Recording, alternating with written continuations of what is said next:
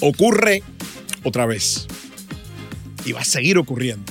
Y va a seguir ocurriendo porque nadie parece que ni en el Congreso ni en los medios de comunicaciones quieren hacer algo para que esto pare. Nadie quiere decir, basta, ya. No lo dicen. Y la verdad que es difícil. Bueno, vamos al video.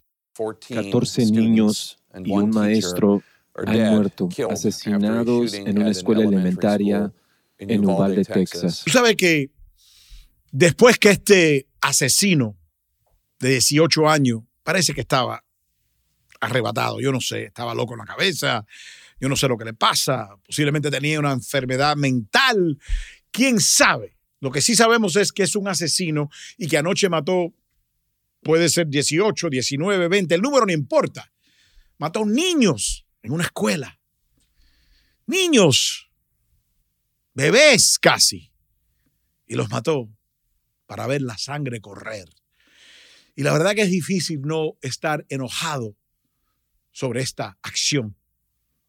Pero bueno, anoche, tú sabes, yo hice algo interesante. Cuando vi que había pasado esto, fui y puse la foto de este extraño, se llama Salvador Ramos, creo, eh, y puse la foto de él en, en Twitter.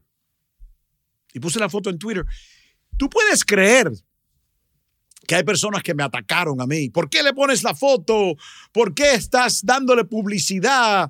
Es mejor que ni hablemos de esto. No, es mejor que hablemos de esto.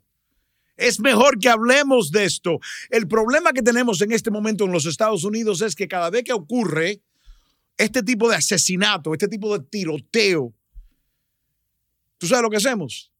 Hablamos de esto, todo el mundo da sus pésames, rezamos, y después de 24, 48 horas,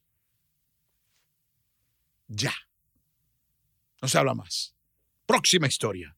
Próxima historia. Próximo reportaje. Ya se acabó. Vamos a darle 48 horas a, a esta historia. 48 horas. A veces, si es bien interesante, le damos 72. Mira el tipo que mató en Búfalo. ¿Cuánto duró esa historia? ¿Cuántos reportajes hicieron? 24, 48 horas y ya, más nada. Así que las personas que me están diciendo a mí que no debemos de hablar de, hablar de este muchacho, no debemos de poner su foto en la prensa, que se vayan para el carajo, que se vayan para el carajo, así lo digo. Es increíble lo que está ocurriendo en este momento en los Estados Unidos. Tú sabes que le doy a... ¿Tú sabes quién tiene mérito? ¿A quién le doy su crédito? porque lo hizo bien. Anoche hubo un campeonato en la NBA en los Estados Unidos, el NBA, basketball, los Warriors, uno de los mejores equipos en todo deporte en los Estados Unidos. Anoche tuvieron un partido contra Dallas. Estuvieron en Texas, de casualidad. Y cuando se acaba el partido, el coach, el entrenador, dice, le dice a la prensa, yo no voy a hablar del juego de básquetbol, voy a hablar de otra cosa. Y entonces le dice esto al Congreso, a los congresistas, a los cobardes políticos de los Estados Unidos de América. Le dijo esto. ¿Cuándo vamos a hacer algo? Estoy cansado, estoy tan cansado de subir aquí y ofrecer condolencias a las familias devastadas que están ahí afuera. Estoy tan cansado, discúlpenme. Estoy cansado de los momentos de silencio. Suficiente. Hay 50 senadores que se rehusan a firmar la ley HR8, que es una regla para revisar el historial de las personas que quieren comprar armas. Ha estado dos años ahí esperando y la razón por la que no votan es para quedarse con el poder. Entonces les pregunto, Mitch McConnell, a todos los senadores que se rehusan a hacer algo al respecto de esta violencia en los supermercados, en las escuelas que están pasando, ¿van a poner sus propios deseos de poder sobre la vida de nuestros hijos? De nuestros ancianos, de nuestros feligreses en las iglesias, porque eso es lo que parece. Eso es lo que hacemos cada semana. Entonces, estoy harto. Suficiente. No son solamente los congresistas. Hay un movimiento y más a la derecha, que vas a escuchar en Fox News y en las cadenas derechistas y en las cadenas de, de donde, donde viven los... La gente que quiere sacar a todos los latinos de los Estados Unidos, vamos a hablar claro, la gente de la derecha, que no son casi, no son todos republicanos, pero son muchos republicanos, que quieren sacar a todos los mexicanos de los Estados Unidos y que se creen que todos los problemas que existen en los Estados Unidos los causan nosotros los latinos.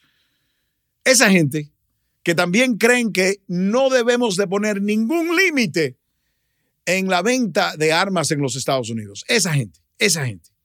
Y entre ellos, anoche sale a hablar una mujer en la cadena Fox. ¿Tú puedes creer que esa mujer dice en el aire que la solución no es tratar de regular o tratar de limitar las armas que se venden a los Estados Unidos, en los Estados Unidos, donde por, supuesto un loco, un asesino, un terrorista puede ir mañana sin absolutamente, absolutamente ningún papeles y comprar una pistola en los Estados Unidos, comprar una arma en los Estados Unidos. Mientras que lo compre en una feria de ventas de armas, se llaman gun shows, y mientras que lo esté comprando de un vendedor privado, un private seller. No necesita papel, no necesita regulaciones, no necesita licencia, no necesita nada. Quieres una pistola, la baja y la compra y hace lo que quieres, mata a quien quieras. En los Estados Unidos de América, pero no. Y cuando el Congreso le han dicho que deben de cambiar esa ley, y por lo menos yo no estoy diciendo que no deben de existir las armas, pero debemos de tener un control, una regulación, una ley, algo, reglas. Por favor, escúchenme. Esto es importantísimo. Pero dicen que no. Y hay los de demócratas también, así que esto no, esto, esto no es un tema solamente de la derecha. Lo de sin, duda que los conservadores, la derecha es mucho peor, igual que son mucho peor en la discriminación contra mexicanos y son mucho peor en el caso de este de las armas, que no quieren ellos cambiar la ley. ¿Por qué? Porque le pagan. Porque le pagan. Porque le están dando dinero para sus campañas. Y el momento que cambian de opinión, le quitan el dinero y si quitan el dinero pierden su posición. Así que los, los, los políticos en los Estados Unidos de América y más los senadores y los congresistas que hacen las leyes están comprados, son corruptos, son corruptos. No hay ninguna duda. Llámame, te lo compruebo. Pero bueno, seguimos. Esta mujer en la cadena Fox dice que la solución son sábanas. Sí, una sábana. Tú sabes, la sábana que tú te pones cuando te duermes en la cama por la noche. Que la solución es ponerse, ponerle a los niños una sábana antibalística para que cuando venga un asesino a la escuela, imagínate esto, Imagínate esta locura. Escúchenme lo que está diciendo esta mujer. Dice que debemos de ponerle una sábana a los niños antibalística, un bulletproof sheet. en vez de decir, no, lo que debemos de hacer en este país es regular, controlar la venta de las armas. A, eso hemos llegado, escuchen. En vez de que los padres les compren a los niños juguetes y juegos y herramientas, hay cobijas que se pueden colgar en la pared que tienen colores muy bonitos y son cobijas balísticas. Déjame enseñarte algo importante. Mira la gráfica que me encontré y te la voy a contar. Dice aquí que de los países en el mundo donde ocurren estos tipos de asesinatos en las escuelas, este tipo de, school shootings, ¿no? Este tipo de, de tiroteos en escuelas. ¿Cuál país del mundo tú crees que es número uno en este tipo de cosas? Claro, los Estados Unidos, yo sé. Si no sabes eso, estás viviendo en una cueva.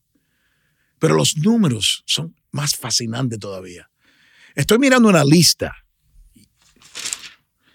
en esta lista que acabo de sacar, hay 288 asesinatos en escuelas en los Estados Unidos. Tú sabes, el próximo país, ¿cuál es el número? Del próximo país, México, 8. Increíble. 288, 8. Y después viene Sudáfrica con seis. 288-86. ¿Será posible que tenemos un problema? No, vamos a cerrar los ojos, dice el Congreso. Vamos a cerrar los ojos, dicen las cadenas de la derecha en los Estados Unidos. No existe, yo no lo veo. ¿Qué, qué problema? 288 en los Estados Unidos, 8 y 6 en otros países. Hay un problema, no lo veo. ¿Dónde está? ¿Dónde está el problema? No hay más ciego quien aquel que no quiere ver. No hay más ciego que aquel, que aquel que no quiere ver. Y no quieren ver. Y no quieren ver.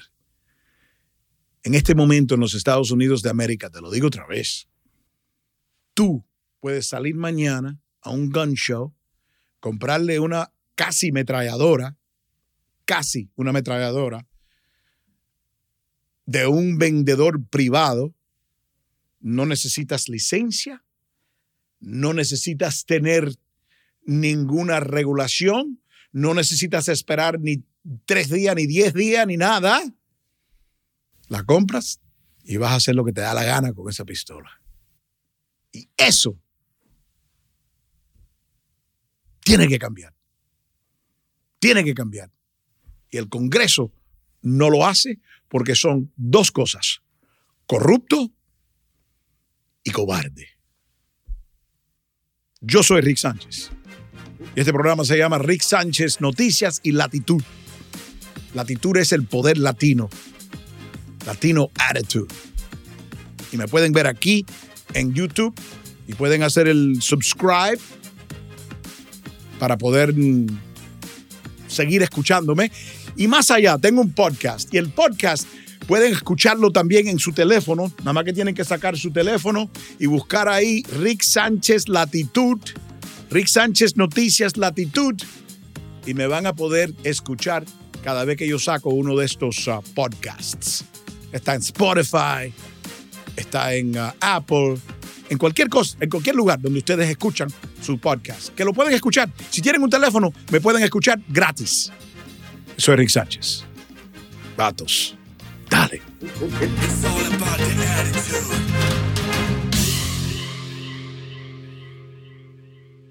La actitud de Rick Sánchez es una producción de Agua Media, conducida, creada y producida por Rick Sánchez. Para más información visita la página del show. Agua.